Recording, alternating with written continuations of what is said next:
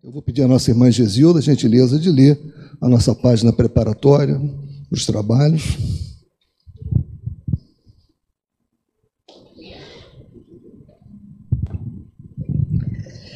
Muito, muito bem, boa noite a todos. Então, nós vamos fazer, proceder à leitura de uma página, está diretamente ligada ao tema que o nosso querido irmão Dionísio vai explanar hoje. Mas, como eu sempre digo, a página é, é muito importante porque ela estabelece essa base de harmonização quando nós chegamos à casa espírita. Viemos de lutas, de correria e chegamos a um oásis, né? em que o mundo espiritual derrama sobre nós, já está em pleno trabalho. A desobsessão não se realiza só quarta-feira. Muitas vezes nós trazemos entidades ligadas a nós e que já elas, elas vêm e começam a ouvir. Então, isso é de uma importância muito grande. Agora, vamos estabelecer essa conexão profunda com a espiritualidade, através do, do sentimento bem orientado. Então, hoje, órfãos de amor é, do livro Pela Graça Infinita de Deus, no volume 3, Espírito Baltazar, a psicografia é do nosso querido altivo Panfilo. Juntai a ajuda que derdes o mais precioso de todos os benefícios, uma boa palavra, um carinho, um sorriso amigo. Allan Kardec, o Evangelho segundo o Espiritismo, capítulo 13 e 18. Pela graça infinita de Deus, paz. Baltazar, pela graça de Deus. Ao analisarmos a questão da orfandade, devemos lembrar que órfão é todo aquele que não dispõe de carinho, de apoio, de confiança, de um pai, de uma mãe, de um adulto que o sustente num determinado período da vida, justamente o período de maior carência. Poderemos ser órfãos do amor materno quando crianças. Poderemos ser órfãos do amor de um adulto quando sozinhos nas lutas diárias, mas nunca estaremos órfãos no amor de Deus que está sempre junto a nós na sustentação dos nossos esforços. Em sua fase de progresso, o espírito humano precisa de muita força, de muito apoio, de amparo mesmo daqueles que se colocam na condição de condutores de seu destino. Assim, encontramos verdadeiros seres angélicos a proteger a humanidade, sem que sejam pais dessa humanidade. Encontramos espíritos de bondade que se dispõem a socorrer várias almas, de modo que se constituem verdadeiros condutores dos destinos que todos os seres, daqueles seres. Então, observamos que a orfandade está vinculada à ausência de amor. E o que nos indica tal estudo? Indica-nos que todos os, os que conhecemos o assunto que todos os que já passamos mais ou menos pelo sentimento do abandono, da ausência do amparo, da ausência do socorro, devemos fazer o que nos for possível para que nosso lado, não é isso? Eu acho que eu pulei uma página. É isso? Tá certo. Ah, sim. Por todos aqueles é, que, que nós protegemos é, do sentimento de bondade. Nunca estejamos distante do sentimento de solidariedade. Nunca deixemos de lado a manifestação de generosidade quando pudermos fazê-lo. Essa é uma maneira de indicar que nós protegemos aqueles que estão ao nosso lado. Se alguém, contudo, perguntar, e o medo de ser rechaçado? E o medo de não ser reconhecido?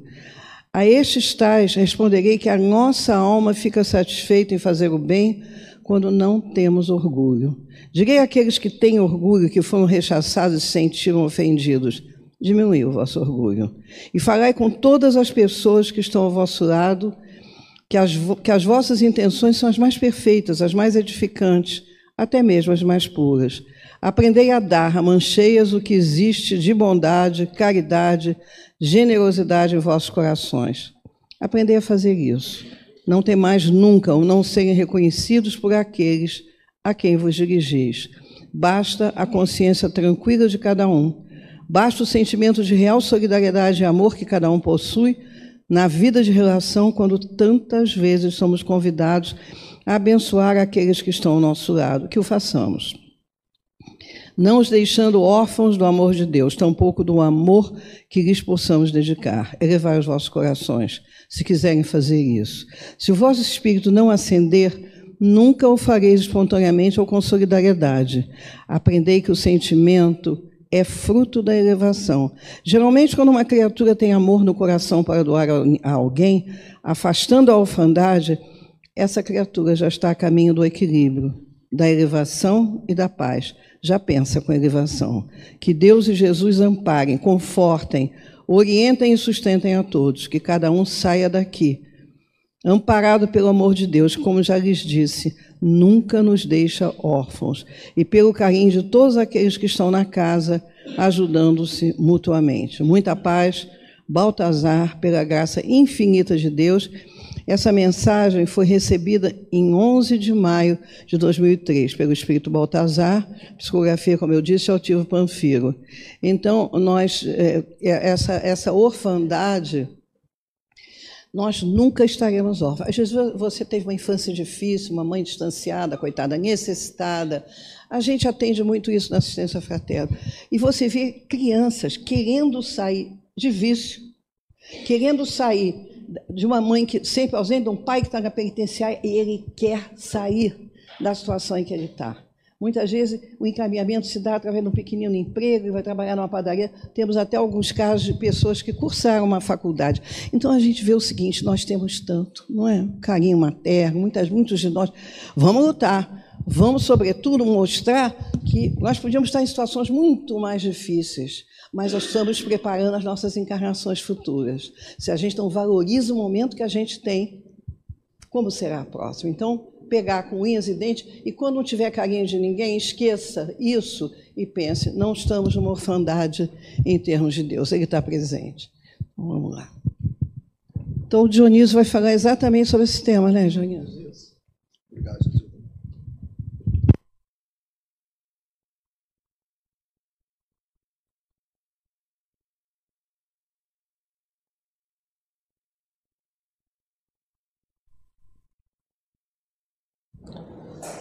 Bem, meus irmãos, a palestra está dada, né? A leitura dessa, dessa página belíssima, com os comentários feitos pela Gesilda. Né? Agora, agora eu vou tentar arrastar um pouquinho aqui. Mas é verdade, uma, uma, uma, né? uma página tão bonita como essa nos disse tudo aqui. Bom, o nosso tema está no Evangelho segundo o Espiritismo, no item 18 capítulo 13, item 18. Os órfãos. É aparentemente um, uma, um trecho, né, uma, um capítulo, na verdade, um item muito pequeno, aparentemente, porque o tema é muito grande. O tema permite que nós possamos devagar, conversar muito sobre ele, né, filosofar muito sobre ele, interpretar muito sobre a nossa vida e a vida daqueles que nos cercam. E, esse, e ele começa, né, essa mensagem começa da seguinte forma: Meus irmãos, amai os órfãos. Se soubesseis quanto é triste ser só e abandonado, sobretudo na infância. E vejam que interessante. Deus permite que haja órfãos para exortar-nos a servir-lhes de paz. Que divina caridade amparar uma pobre criaturinha abandonada, evitar que sofra fome, frio, dirigir-lhe a alma a fim de que não desgarre para o vício. Eu já escutei, em tempos atrás, uma pessoa falando: olha, mas tudo bem, temos que analisar a minha situação, nós somos espíritas e sabemos que ninguém sofre por acaso, sabemos que existem provas, que existem expiações. Então, afinal, se ele está naquela situação, é porque mereceu, senão a justiça de Deus não seria uma justiça perfeita. Um erro muito grande de raciocínio, né? porque a lei de caridade está aí para nós. Né? Nós sabemos que precisamos também dar as mãos para aqueles que sofrem. Eles sofrem, mas nós podemos e devemos ajudar, porque também sofremos. E como sofredores também precisamos muito de auxílio. Então, é muito importante refletirmos sobre isso. Não, não é porque ele está sofrendo que deveria estar sofrendo e eu não vou fazer coisa alguma. Vou cruzar os meus braços de jeito nenhum. Eu tenho que fazer o que eu puder fazer no limite das minhas possibilidades. E nós vamos ver como tem trabalho sobre isso no Livro dos Espíritos, inclusive, É... Tem uma questão muito interessante que eu trouxe. Eu estava me preparando para vir e resolvi folhear um pouco o livro dos Espíritos. Já estava com as telas todas prontas, né? E vi também no Evangelho um item que eu achei que eu deveria trazer aqui. É, nós já passamos por esse ponto do Evangelho, que é no capítulo 5, item 27. Vejam o que está escrito aqui. Deve-se pôr termo às provas do próximo quando se pode, ou é preciso, por respeito aos desígnios de Deus, deixá-las seguir seu curso. Então, é, a resposta é um pouco longa, mas eu vou extrair daqui a essência que interessa para esse ponto. Vejam o que foi é, esclarecido. Vejamos se minhas consolações morais, meu apoio material, meus conselhos não poderão ajudá-lo a vencer essa prova com mais força, paciência e resignação. Vejamos mesmo se Deus não colocou em minhas mãos o meio de fazer cessar esse sofrimento. Se não me foi dado como prova também, como expiação talvez, deter o mal e substituí-lo pela paz. Então, quantas das vezes nós estamos diante de uma criaturinha dessas, tão necessitada, e não é exatamente o que nós precisamos para a nossa caminhada evolutiva, para resgatarmos esse rosário de dívidas que todos nós carregamos. Somos espíritos milenares, como dizia o doutor Valente aqui nesta casa, somos os calcetas do pecado. Não estamos aqui à toa, estamos aqui porque ainda precisamos trabalhar muito, morejar muito. E aqui não é o lugar de felicidade. Aqui temos momentos felizes, mas não temos vidas felizes, porque ainda não estamos preparados e capacitados para isso. Nosso mundo vai mudar e se nós progredirmos compativelmente com ele, aí sim nós vamos poder passar para um outro estágio, onde a felicidade vai estar muito mais vezes conosco. Então temos que ajudar o próximo. E esse próximo aqui, essa criança que nós é o tema da noite de hoje, ela precisa de nós. E todos nós temos alguma coisa para dar. Mesmo que nós digamos, eu não posso mais receber uma pessoa na minha casa, nós vamos ver que não tem necessidade. Para ajudar, eu não preciso necessariamente colocar uma pessoa na minha casa. Se puder colocar na minha família, ótimo. Mas nós vamos ver que temos formas adicionais, institucionais, né, de ajudar. Divaldo. Divaldo, todos nós sabemos que faz um trabalho fantástico né, de apoio com a Mansão do Caminho, ajudando milhares de criaturas. Né? E essa obra que eu recomendo, né, Divaldo Responde, né, no volume 2, são dois volumes, é, é feita uma pergunta a Divaldo. Né? O próprio título já diz, Edivaldo responde, perguntas e respostas. Qual a visão da doutrina espírita sobre a adoção? A doutrina espírita via a adoção como uma verdadeira bênção, ou seja, é uma oportunidade que nos é dada.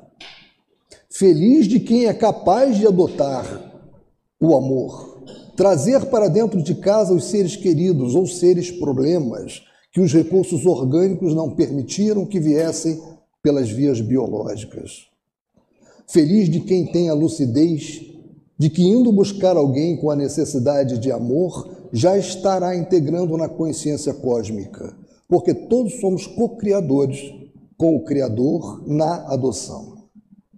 Assim procedendo, realizaremos também trabalho da divindade, que a todos tem como filhos, e de Jesus Cristo, que a todos nos adotou como irmãos. A fala da nossa irmã Gesilda, né?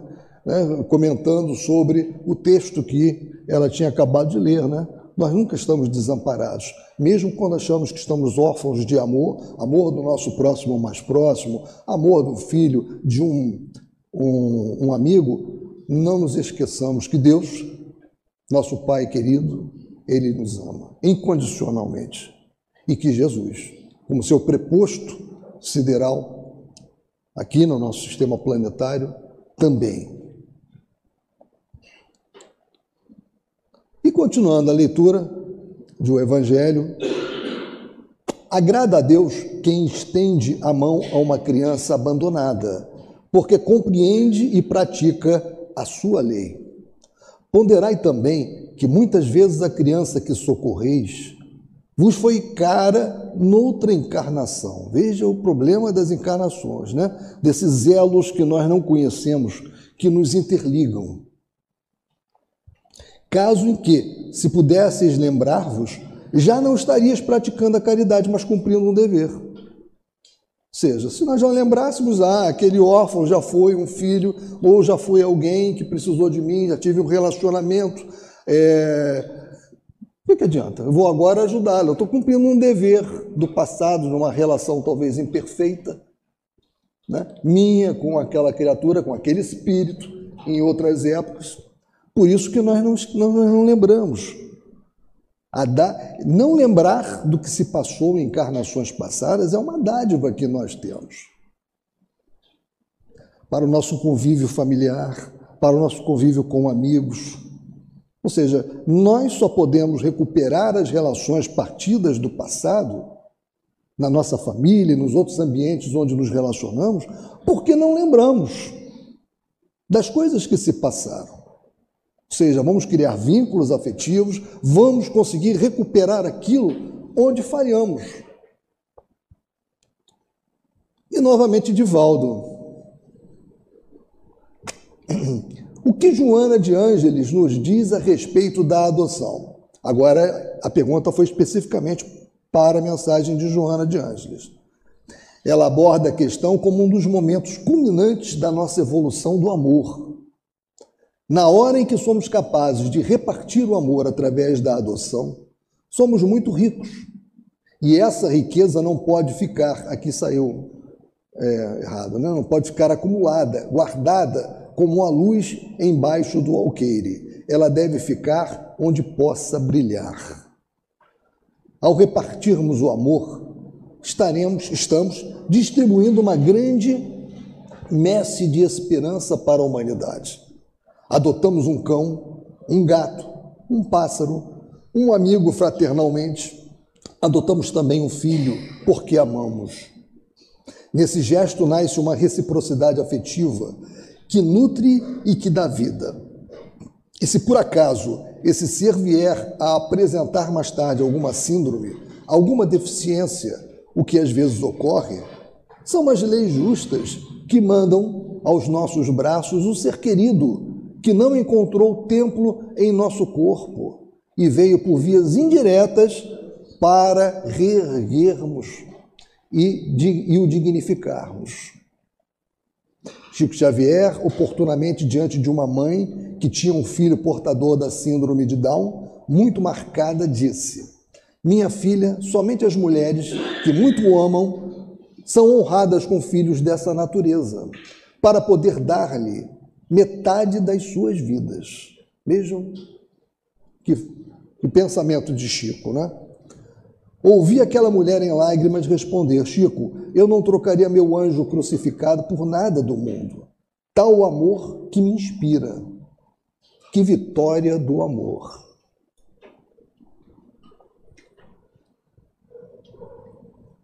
E trazer uma criança para o nosso convívio, darmos a ela oportunidade de ter numa família, ter um senso de reconhecimento como ser humano, não se sentir invisível, é fundamental para essa criatura. É, na pergunta 774 do Livro dos Espíritos, né, é feita a seguinte pergunta nessa aqui. Há pessoas que, vendo os animais abandonando suas crias, concluem que entre os homens os laços de família não são mais que um resultado dos costumes sociais e não uma lei natural. Que devemos pensar disso? Aí vejam a resposta. O homem tem destinação diversa da dos animais, porque pois sempre querer identificá-lo com eles. Nele, o homem, há outra coisa além da necessidade física, há a necessidade do progresso. Aí vem o que eu marquei para ler. Os laços sociais são necessários ao progresso e os laços de família estreitam os laços sociais. Eis aqui porque os laços de família são uma lei natural. Deus quis que os homens aprendessem assim a amar-se como irmãos. Então, se, e a legislação atual, né, que trata desse assunto, seja no Brasil, seja nas, nos países mais evoluídos, ela toda converge para a questão da família. Por mais que você tenha instituições autorizadas a trabalhar com os menores, a acolher os menores, o que se procura sempre é preservar, no limite máximo, a possibilidade do menor ter um convívio familiar. Mas nós sabemos que, na realidade, muitas das vezes, o pátrio poder tem que ser retirado, porque há uma falha, uma ruptura de personalidade por parte dos pais que impede que aquela criança, que aquelas crianças continuem naquele convívio. E aí o Estado tem que assumir o controle da situação. Nós vamos ver mais adiante que aí abre-se uma possibilidade muito grande para quem deseja ajudar. Mas continuando a leitura do Evangelho. Assim, pois, meus amigos, todo sofredor é vosso irmão. Todo sofredor é nosso irmão. É vosso irmão. E tem o direito à vossa caridade, não, porém, a essa caridade que magoa o coração. Não a essa esmola que queima a mão em que cai, pois frequentemente bem amargos são os vossos óvulos. Quantas vezes seriam eles recusados? se na choupana a enfermidade e a miséria não os estivesse esperando. Dai delicadamente, juntai ao benefício que fizerdes o mais precioso de todos os benefícios, o de uma boa palavra, de uma carícia, de um sorriso amistoso. Evitai esse ar de proteção que equivale a revolver a lâmina no coração que sangra, e considerai que, fazendo bem, trabalhais por vós mesmos e pelos vossos. Um espírito familiar, Paris, 1860. Esse texto, ele se encontra também na Revista Espírita. Se encontra na Revista Espírita de 1860, em novembro de 1860, na página 362. Né? E o médium que recebeu, porque na, no Evangelho, pelo menos na minha versão do Evangelho, não consta qual foi o médium. O médium foi a senhora Schmidt, e também não consta o espírito que passou essa mensagem, mas na Revista Espírita de 1860 consta. Jules Morin. E tem uma nota de Kardec, que também não consta no Evangelho. Vejam que Kardec escreveu na Revista Espírita de 1860. O espírito que assim assina é inteiramente desconhecido. Pode-se ver pela comunicação acima e por muitas outras do mesmo gênero, que nem sempre é necessário um nome ilustre para obter belas coisas. É uma puerilidade se ligar a um nome. É preciso aceitar o bem de qualquer parte que venha. Aliás, o número dos nomes ilustres é muito limitado, o dos espíritos é infinito. Por que, pois, não haveria os tão capazes entre aqueles que não se conhecem? Fazemos esta reflexão, diz Kardec, porque há pessoas que creem que nada se pode obter de sublime senão apelando às celebridades. A experiência prova todos os dias o contrário e nos mostra que se pode aprender alguma coisa com todos os espíritos, sabendo, sabendo-se disso aproveitar. Ou seja, sempre analisando, evidentemente, o teor da mensagem. Né? Mas, às vezes, nós nos descuidamos de ler uma mensagem recebida na casa espírita, porque foi recebido pelo médium João, pelo médium é, né? Maria. Né? Não, não, o importante não é quem recebeu, o importante é o conteúdo, é a mensagem que foi trazida. Então, meus irmãos, sobre esse, né, esse item que é o objeto das nossas, né, da nossa conversa, né? a gente vê que essa mensagem que nós acabamos de analisar, ela exorta-nos a um dos gestos mais sublimes da caridade, que é o de ampararmos uma pobre criaturinha abandonada. Evitar que sofra fome e frio, dirigindo-lhe a alma, a fim de que não desgarre para o vício. No enfoque sociológico, a situação de abandono, isso é muito importante, retira do menor as condições básicas para o exercício de sua cidadania. Ocasiona sua exclusão da comunidade, nega-lhe a satisfação de necessidades fundamentais, à preservação de sua vida e ao desenvolvimento de suas potencialidades. Porque, mesmo no, na, nas instituições acolhedoras, é muito difícil, não se consegue, o menor não consegue criar o vínculo necessário. Porque as pessoas que trabalham lá, elas trabalham em escala. Então não há condição da criação daquele vínculo tão necessário, né, sentimental, para o menor que lá está. Ele come, ele bebe, ele tem onde dormir, mas a vida não se resume apenas a isso. Né? Essa questão do menor é uma questão que vem sendo tratada há muito, muito tempo. Né? Já do, da adoção do menor desamparado, eu não coloquei aqui, mas uma coisa que nós podemos lembrar, está na nossa história, que é a instituição da roda dos enjeitados. Né? A instituição da roda dos enjeitados era uma prática que veio da Europa né? e foi aplicada aqui pelos portugueses nas Santas Casas de Misericórdia, em que, eu não sei se alguns aqui não, não sabem disso, né? mas era um, era um compartimento, né? um mecanismo de madeira em que ele tinha uma portinhola de um lado e a portinhola do outro. E isso ficava dentro de uma parede da Santa Casa. E as pessoas levavam seus bebês né? e deixavam os bebês. Abriam a portinhola, deixavam seus bebês e depois tinha uma forma de bater. Né? Aquela portinhola, depois de fechada, não era mais aberta. Tinha ferrolhos que impediam que se abrisse. E ela rodava, por isso que era roda. Lá por dentro aquilo era rodado e aquela criança era retirada e ficava, então, era sendo criada pelas amas de leite. E tinha muitos escravos que acabavam sendo colocados ali, crianças, né? filhas de escravos, de índios. E a leitura do que se passou com a roda, evidentemente que a roda teve a sua finalidade naquela época, né? era o que se podia fazer. Né? É uma, ela foi instaurada aqui no Brasil em torno de 1724, 1730. Agora, reparem, ela durou até 1935. Vejam só, 1935 não é tão distante assim. Né? É claro que para alguns jovens que aqui estão, 1935 está longe, mas eu acho que para a maioria de nós, 1935 não está tão longe assim.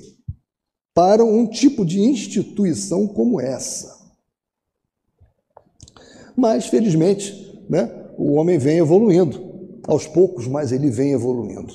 A lei humana vem evoluindo e ela, o caminho da lei humana é alcançar a lei natural, a lei divina ou lei natural. Nós sabemos disso. É uma questão de tempo. Aí, eu botei aqui embaixo, mas deveria ser o primeiro, né?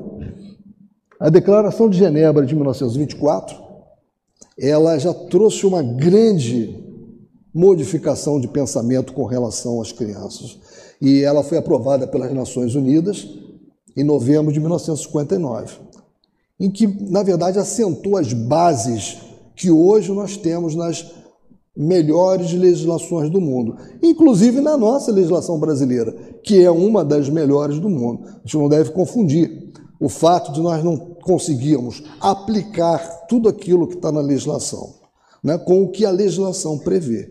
A legislação é muito avançada que é o Estatuto da Criança e do Adolescente, que é o ECA. Principalmente, é, vale muito a pena ler o artigo 4 o artigo 92, né, que dão, inclusive, orientações com relação a essas instituições acolhedoras, como é que elas devem proceder. Né? E, quais são, e qual é a filosofia? Aqui no Rio de Janeiro, nós temos um programa muito interessante de apadrinhamento do Tribunal de Justiça do Estado do Rio de Janeiro.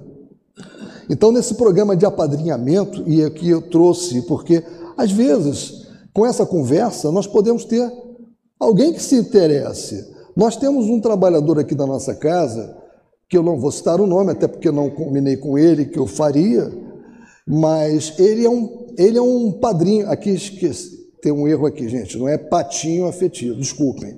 Aqui é padrinho afetivo, tá? Ele é padrinho afetivo de várias crianças. E é um colaborador, trabalha muito na nossa casa aqui, né?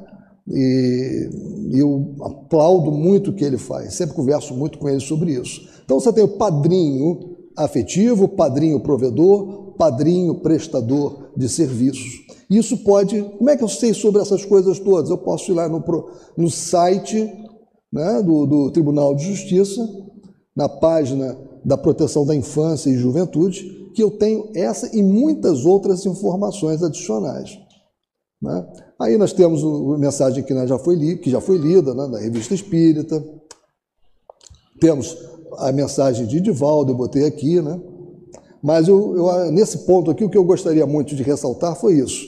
A Declaração de Genebra, de 1924, que trouxe tudo que hoje nós temos, os fundamentos que nós temos hoje, nas maiores e melhores legislações do mundo. Né? E esse programa que todos poderão ter acesso, o programa de apadrinhamento do Tribunal de Justiça do Rio de Janeiro. E aqui, e, os, e nós espíritas, o que fazemos? Já fizemos alguma coisa? Como é que é a situação? Então, eu trouxe para vocês, é, eu tirei dessa obra Grandes Espíritas do Brasil, recomendo, muito interessante.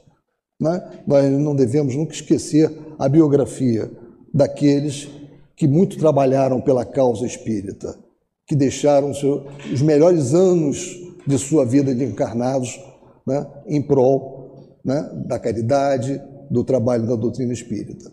E Aura Celeste, foi a grande, o grande jornalista e literato Leal, Leal de Souza, referiu-se a Adelaide Câmara, chamada também de Aura Celeste, como a grande musa moderna, a musa espiritualista.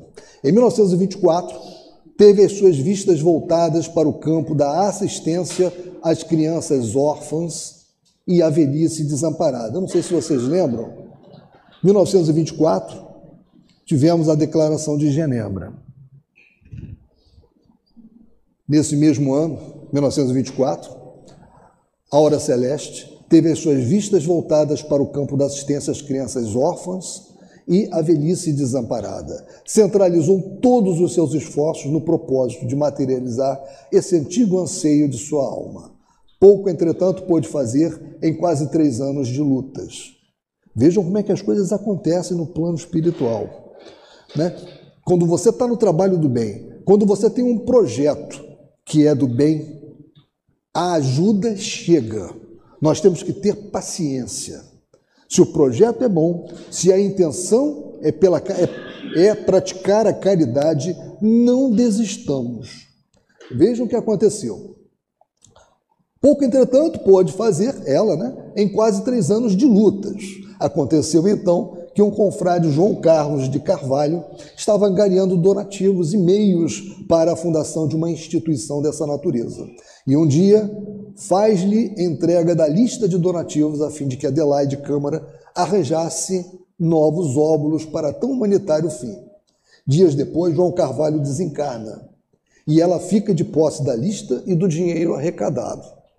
Passado alguns meses, o senhor Lopes, proprietário da Casa Lopes, que andava estudando a doutrina, mostrou-se interessado na organização de uma instituição de amparo e assistência aos órfãos e Adelaide lhe informa possuir uma lista com alguns donativos para esse fim. A ideia foi recebida com entusiasmo e logo concretizada. Alugaram uma casa em Botafogo e aí foi instalado no dia 13 de março de 1927 o Asilo Espírita João Evangelista, sendo ela a sua primeira diretora. Compareceu a essa festiva inauguração o Dr. Guilherme Ribeiro, então segundo secretário da FEB e representante desta naquela solenidade. Adelaide Câmara, em breves palavras, exprimiu o júbilo de sua alma, afirmando o realizado ideal de toda a sua existência: ser mãe de órfãos, graça do céu que não trocaria por todo o ouro e todas as grandezas do mundo. Dedicou daí por diante todo o seu tempo a essa grandiosa obra de caridade, emprestando-lhe as luzes de seu saber e de sua bondade, até o dia em que serenamente entregou sua alma a Deus. Com extremosa dedicação, trabalhou a Aura Celeste em várias sociedades espíritas beneficentes da cidade do Rio de Janeiro, dando a todas elas o melhor de suas energias e de sua inteligência. É uma espírita que deve sempre ser lembrada por nós. Muito fez. E o que ela fez permanece até hoje. Vejam. No Asilo Espírita João Evangelista, porém, foi onde realizou sua tarefa máxima, não só como competente educadora, mas também como hábil orientadora de inumeráveis jovens que ali receberam, como ainda recebem, instrução intelectual e educação moral. A vida e a obra de Adelaide Câmara foram uma escada de luz, uma afirmação de fé e humildade e um perene testemunho de amor. Era a grande educadora que ensinava educando e educava ensinando, pelo exemplo. Médium sem vaidades, sincera e de honestidade a toda prova, praticava a mediunidade como verdadeiro sacerdócio. Inclusive, uma grande oradora. Encantava o público quando falava. Dotada de sólida cultura, teria, se quisesse, conquistado fama no mundo das letras. Poetisa de vastos recursos, oradora convincente e natural, senhora de estilo vigoroso e de fulgurante imaginação. Tudo deu e tudo fez com o cabedal que possuía para o bom nome e o engrandecimento da doutrina espírita. O asilo João Evangelista no Rio de Janeiro, aí está ainda, em sede própria, atestando a obra e o devotamento à causa do bem daquela nobre mulher que se chamou Adelaide Augusta Câmara. Essa é a nossa Adelaide Augusta Câmara, né? Aura Celeste. E aqui está. Vocês podem ver o Asilo Espírita João Evangelista. Em Botafogo. Como podemos ajudar? Esse é um caminho. Mas não fica por aí. Mansão do Caminho. Mansão do Caminho, uma obra fantástica, como eu já comentei, de Divaldo Pereira Franco. Milhares de, de criaturas foram amparadas e ainda são amparadas é, nesse complexo. Porque isso não é só uma, não é só um prédio, é um complexo que foi construído com muito esforço, muita dedicação com muitas pessoas que se vincularam ao trabalho. Por isso que eu digo, quando o projeto é bom, nós não podemos desistir, porque a ajuda chegará. E as pessoas também, não só ajuda material, porque ajuda material sozinho não faz nada. Né? Todo o trabalho acontece quando nós unimos nossas forças, quando nós temos uma equipe interessada em fazer acontecer. Aí sim. Então, Divaldo ele é perguntado também sobre essa sobre esse trabalho tão importante, né, que ele fez e faz até hoje. E eu trouxe aqui perguntaram para Divaldo nessa obra que eu já citei, poderia relatar-nos sua experiência com a adoção? E aí Divaldo responde: na Mansão do Caminho, tivemos grande honra de receber aproximadamente 687 crianças, órfãs sociais ou aquelas que não tinham pais. Algumas foram atiradas à lata de lixo e, graças às circunstâncias pela qual vieram, sem qualquer identificação, eu as registrei como filhos biológicos. Foram três. Na época, isso não era permitido legalmente, mas eu ignorava. Entretanto, mesmo que tivesse conhecimento das consequências, talvez não positivas, eu me esforçaria por tentar levar adiante o desejo de tê-las na condição de filhos. Todas elas ficaram sob a nossa guarda e responsabilidade. graças à documentação fornecida pelo juizado de menores. O sentimento de amor que essas crianças nos inspiraram e ainda nos inspiram hoje, através de netos e de bisnetos, deu-nos plenitude e ajudou-nos a amadurecer interiormente. Porque o amor somente é válido quando vivenciado através de experiências profundas. A Mansão do Caminho tem sido uma experiência fascinante. Criamos os lares família para apagar as marcas emocionais da educação em orfanato e oferecer a vivência natural do lar convencional. Eram oito crianças em cada residência, quatro meninas e quatro meninos, portanto, uma família estruturada como ocorre na sociedade normal. Daquelas a quem concedi o meu próprio nome, hoje já adultas, dois já desencarnaram. Enquanto estiveram na terra, foram cuidados como verdadeiros filhos. Nelas eu vi os filhos de outra vida que havia deixado pelo caminho e que agora recuperei através do amor. Aquilo que nós já tínhamos né, falado, né, as oportunidades. Nada acontece nas nossas vidas por acaso. Nada está no nosso caminho por acaso. O que nós precisamos é ter aquela sensibilidade que às vezes só se consegue pela reflexão profunda, pela, pela prece, pelo desejo de acertar e de interpretar o que é que aquilo, na verdade, se traduz para nós. Aquilo que às vezes aparentemente é um problema. Mas não é só aqui o Espiritismo, né? Nós temos que é, é, também é, observar e até elogiar o Instituto Conselheiro Macedo Soares, no Meier, é um, também um, é um instituto criado pela maçonaria, mantido pela maçonaria, e que cuida de muitas crianças. Temos aqui um trabalho também forte que é feito pela muito grande, que é feito pelo catolicismo, pela Igreja Católica, né, que é o Orfanato Santa Rita, muito grande. Quem quiser conhecer, é só olhar na internet. Trabalho sério. Esse aqui é o Instituto Presbiteriano, que também fazem um trabalho. Ou seja, a sociedade mobilizada para ajudar. Mas tudo isso é muito pouco. Ainda é muito pouco. Vocês querem ver? Esses dados aqui que eu vou apresentar, eu extraí do Conselho Nacional de Justiça, disponível. Aliás, para quem se interessa por esse assunto, o Conselho Nacional de Justiça ele é uma fonte muito boa de informações né, é, sobre isso como também o nosso Tribunal de Justiça do Rio de Janeiro, como eu falei anteriormente. Vejam a adoção no Brasil, expectativa e realidade. 91%, 91% essa é a expectativa. Só aceitam crianças de até 6 anos.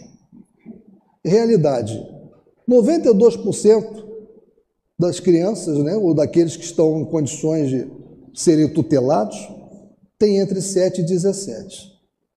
68% não aceitam adotar irmãos. 69% daqueles que estão lá aguardando possuem irmãos. 20% só aceitam crianças brancas. Ainda temos isso. 68% dos que estão lá aguardando são negros ou pardos. A conta nunca vai fechar se a mentalidade de quem quer adotar não mudar. E isso aqui eu não tirei nem de uma página espírita, como eu estou mostrando para vocês. Conselho Nacional de Justiça. Então, meus irmãos, há muito o que fazer. E temos que lembrar que toda criança merece viver em família. E o fato, temos que lembrar também que, como disse a Gesilda, né, extraindo da leitura que fez, o fato de estar, às vezes, numa família também não deixa, não torna claro ou evidente ou aceitável que aquela criança não está num estado de orfandade. Também é importante isso, analisar. Por isso que muitas crianças são retiradas, o pátrio poder é quebrado. E para quebrar um pátrio poder é preciso que haja fortes razões. E nós estamos observando que isso cresce, infelizmente, muito no meio jurídico. Aqui, uma obra também muito interessante de Vinícius, na escola do mestre de Pedro Camargo, que se notabilizou como Vinícius. Né? Eu vou ler para vocês um pequeno trecho que nos alerta sobre essa questão, tão próxima de nós. Falar na criança asilada é tocar no problema da orfandade. Problema esse que, ao lado de outros de grande relevância, permanece insolúvel em nosso país. Órfã, a nosso ver, não é precisamente a criança que perdeu os pais, ambos ou um deles. Órfã é a criança sem lar, portanto sem carinhos, pela qual não há quem se interesse. Entrega aos azares dos imprevistos, estejam ou não contados no número dos chamados vivos os seus genitores. É comum vermos, ao, ao cair da noite, crianças maltrapilhas, desasseadas, cabelo em desalinho, sobraçando marmitas e latas amolgadas, pedindo aqui e acolá restos de comida, nacos de pão, etc. Dessas crianças, a maioria é órfã por viver completamente abandonada, perambulando pelas ruas e praças, a despeito de se acharem companhia dos pais. Estes geralmente exploram os filhos, permanecendo em casa à espera da colheita mais ou menos farta que as crianças conseguem fazer em sua cotidiana peregrinação. Todavia, não os condenamos por isso, antes os lamentamos, pois se trata de indivíduos ignorantes, destituídos do senso da vida, verdadeiros párias, órfãos a seu turno, de vez que são outras tantas crianças, espiritualmente falando, desprotegidas e desamparadas dos cuidados referidos pela sua condição. E aí ele vai discorrendo, é um texto muito interessante, só que muito grande para ler aqui. É o capítulo 35. Mesmo que não tenham a obra, se puderem pegar em PDF, baixar, a obra é muito interessante. E esse capítulo 35 desta obra nos faz refletir muito sobre essa situação da orfandade, que muitas das vezes não é apenas a criança que é colocada, por exemplo, na roda dos enjeitados, como eu falei há pouco, que era colocada numa lata de lixo, que infelizmente acontece, colocada na porta das pessoas. Às vezes ela está num ambiente dito familiar e sujeita a esse tipo de coisa. Né? Então eu, eu coloquei a questão do, do Tribunal de Justiça para vocês, que eu acho que todos podemos fazer alguma coisa, e às vezes nós não conhecemos a possibilidade disso. Né? Quem sabe? Porque você tem também o padrinho que é provedor, aquele que não é o, não é o, o padrinho afetivo, porque o padrinho afetivo ele tem algumas, vamos chamar assim, algumas obrigações de sair com a criança, nas férias estar com ela, levá-la também para locais onde ela pode se socializar. Você tem o padrinho também, que é o, é o é padrinho provedor. É aquele que eu não posso fazer isso, mas eu posso contribuir, eu posso dar material escolar para uma determinada instituição acolhedora, eu posso dar material de higiene, me comprometer com isso. E você tem aquele outro tipo de padrinho que é o padrinho que faz dar um pouco do seu trabalho. Né? Ele chega, ah, eu sou professor, então eu agora estou com tempo, estou aposentado. Vai, vai no Tribunal de Justiça, vai ser muito bem recebido, né? e vai se cadastrar e com certeza terá muito que fazer, porque há muitas instituições acolhedoras e todas elas precisando muito, e não apenas de dinheiro, precisamos disso também. Então, meus irmãos, para finalizar, eu gostaria de ler para vocês uma mensagem de Jesus, é até muito conhecida, que está em Lucas, capítulo 7, versículo 12. Assim, tudo quanto quereis que os homens vos façam, assim também fazei vós a eles pois esta é a lei e os profetas. Pensemos nisso. Muito obrigado, meus irmãos.